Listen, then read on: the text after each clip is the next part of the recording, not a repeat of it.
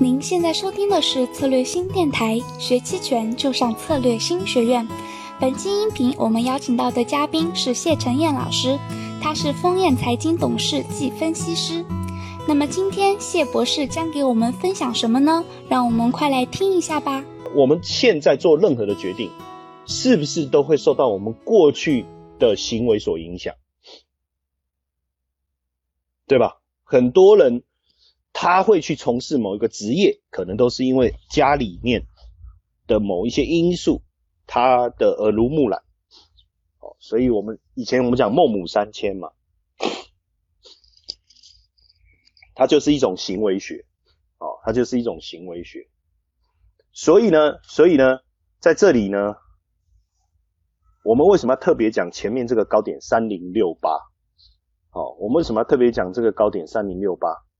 就是因为，如果过上证五十走到三零六八这个地方停住了，然后开始往下跌了，我们就得去思考这个三零六八背后所代表的意义，一定有一个它在整个价格区间位置上面背后所带来的一个影响的一个影响，对不对？不然的话。那为什么之前的价格走到三零六八这里就停了？好，也不一定说停嘛，它整它在这里休息以后，它可以继续往上走啊。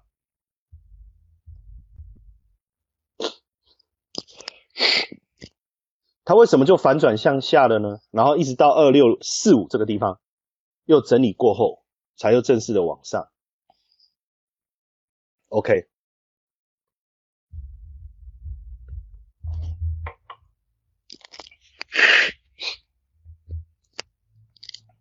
所以呢，我在分析的时候呢，我就会把这一个部分一起把它先思考进来。我会先去看过去的价格的变化，我把它拿进来，先做第一个层次的一个思考。所以在这个地方呢，我就会去画一个这一个这一个呃分析线哦，那我会把它拉过拉过来哦，好，我把它。把它拉拉拉拉过来一点，我把它拉过来，呃，把它拉到这个地方，大家就在这附近，对不对？OK，好，那这时候呢，我们得去想的事情是，如果这个价格的表现是很强劲的，那我就一波一波的一直往上攻，对不对？那当时在这个位置呢，因为如果我们从这里这里来看。这个地方啊，这个地方，它当时差不多是在二七零零到二七五零嘛，那我们就算了一下嘛，二七零零到二七五零，好，距离三零六八大概三百点，有百分之十左右的一个空间。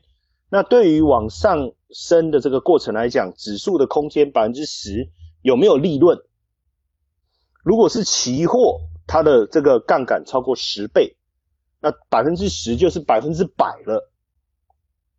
就是百分之一百，真足够的利润空间了，所以可以做交易了。所以他是不是真的认为指数是一个很好的一个牛市？不一定，但是他认为这个空间存在，他就愿意操作。OK，好。但是呢，到了三零六八这个地方的时候，压力很明显就出现。我一个做交易的人，我看到前面的这个三零六八就是一个很重要的压力带的时候，我心里也会想，越靠近这个位置，我的未来的利润空间就越少了。所以我是不是应该提早下车呢？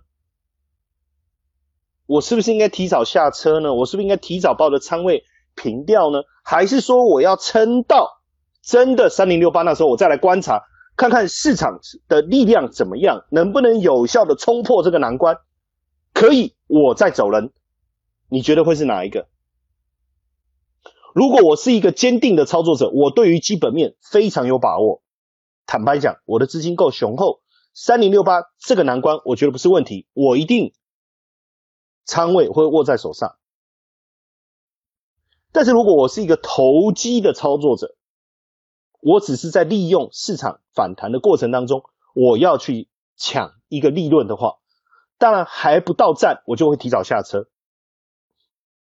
所以当这一个缺口出现的时候，这个缺口出现的时候，其实我心里面第一个想法是，我必须要列出一个我要遵守的出场止损的条件。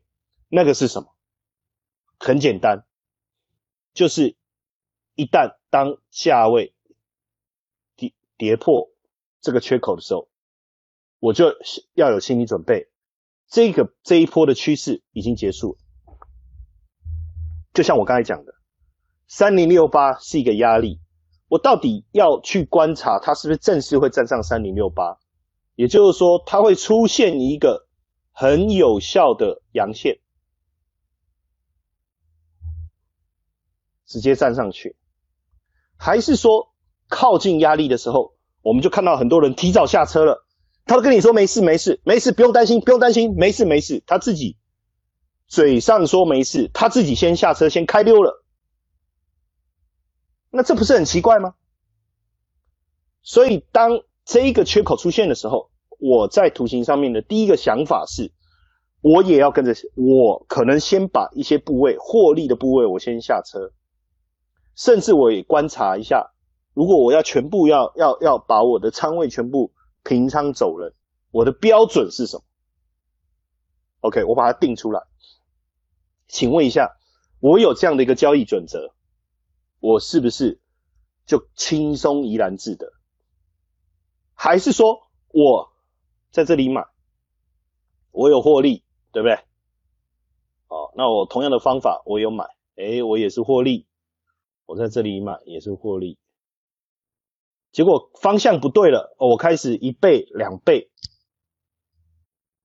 那当然呢，如果市场很好，明天开始又往上走，我这个方法一倍两倍买，反而赚更多。但是万一万一，我们不晓得后面还有什么更大的这个麻烦事出现。是不是肯定这个游戏就结束了？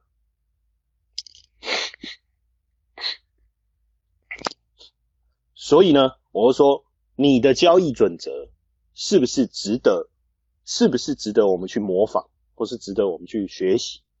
其中一个最大的关键，这样的方法到底能不能经得起市场大幅波动的考验？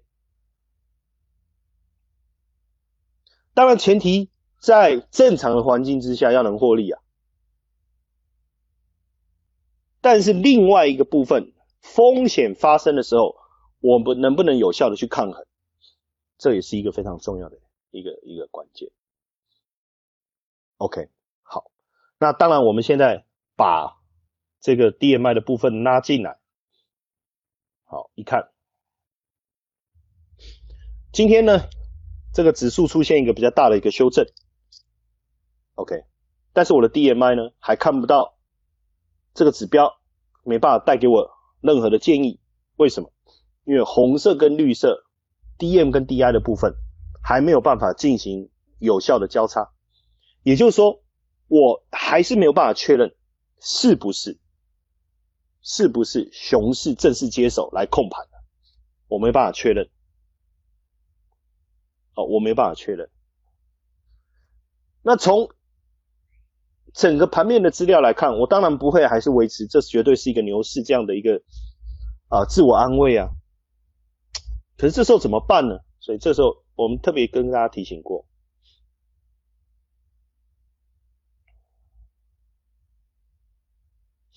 这个一百跟负一百的思维有没有？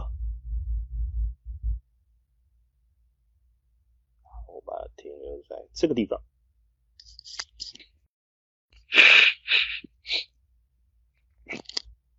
至少在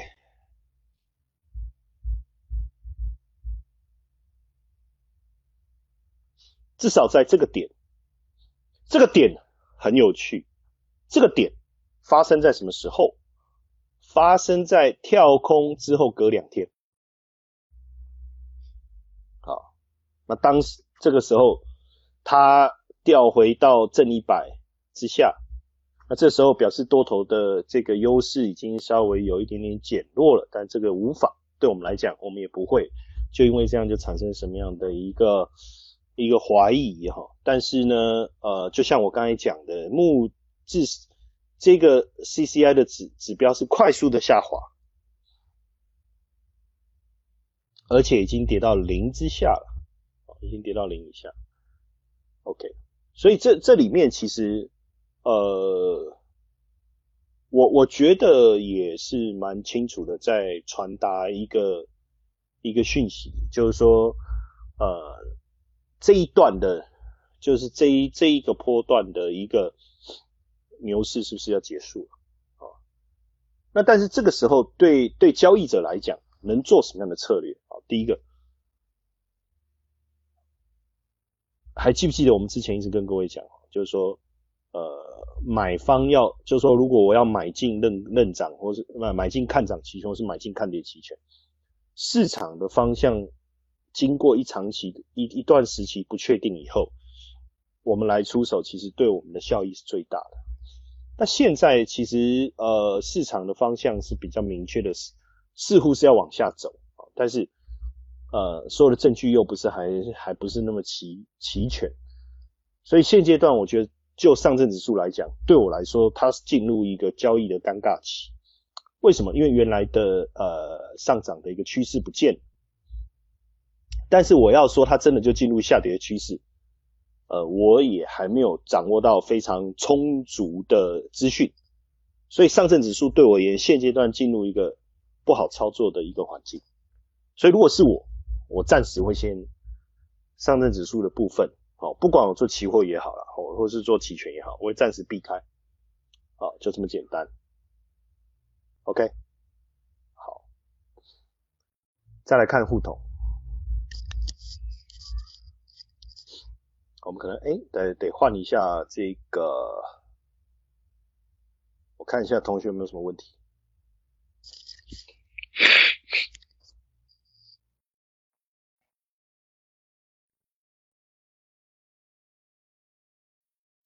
呃，麦克问我说：“这个空间买买期权是看到哪个点位一步就买到这个点位，还是中间分价梯次的点位买进然后卖掉？因为中间过程不是一下子涨起来，像最最近上证指数这样，你应该是说前一段时期如果买进看涨期权，是是是吗？麦克，你的你的意思是这样吗？我把它切回来刚才的这个图。”应该是说，我刚才的呃，如果按照我刚才分析的一个想法，其实现阶段我我我不会去买看跌期权，我不会去买看跌期权，因为我觉得我的证据还不不够，我是我觉得我的证据还不够。当然，如果我现在去买看跌的期权，我有一点点，我我其实比较像在赌博，就是我赌它接下来，因为其中最重要的关键是什么？如果我现在去买看跌期权。我我的我会这么做的原因，就是因为这一个缺口被补掉了。我我的理由可能只有这样子，那我就做了第一次的仓位啊，比如说我就做了第一次的仓位。那第二个第二次如果我会再买进，那很有可能就是因为这个 CCI 掉到负一百，然后这个这个 DM 跟 DI 做了交叉，绿色的线跑到上面了，我确定这是一个很明确的一个一个。下跌的趋势，而且呢，呃，各位之前我有跟大家聊过嘛，就是说一个下跌趋势要出现之前，前面的低位一定会连续的跌破。